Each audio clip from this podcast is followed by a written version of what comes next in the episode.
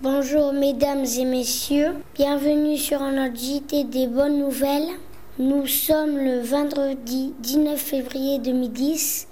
Aujourd'hui, nous vous présentons l'entretien que nous avons eu avec le papa de Thomas. Comme nous travaillons sur le vin, nous avons cherché un papa qui a le métier de parachutiste. Comment devient-on parachutiste? Mais pour devenir parachutiste, tu pars à une école de parachutisme qui dure 15 jours.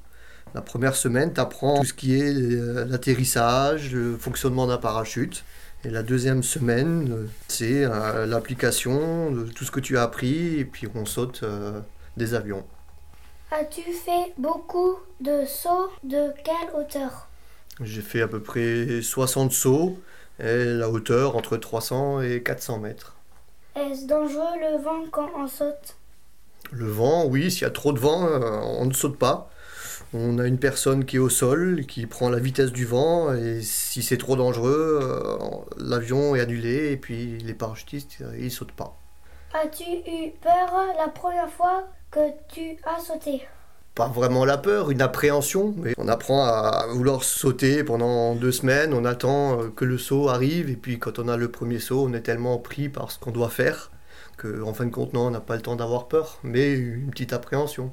Explique-nous comment on fait pour sauter à deux. Alors pour sauter à deux, bah, c'est un peu différent. C'est qu'on a un harnais. Derrière nous, on a un homme qu'on appelle un pilote tandem qui lui a un autre harnais. Les deux harnais s'attachent ensemble. Et là, on saute, mais beaucoup plus haut. On saute à entre 2000 et 4000 mètres.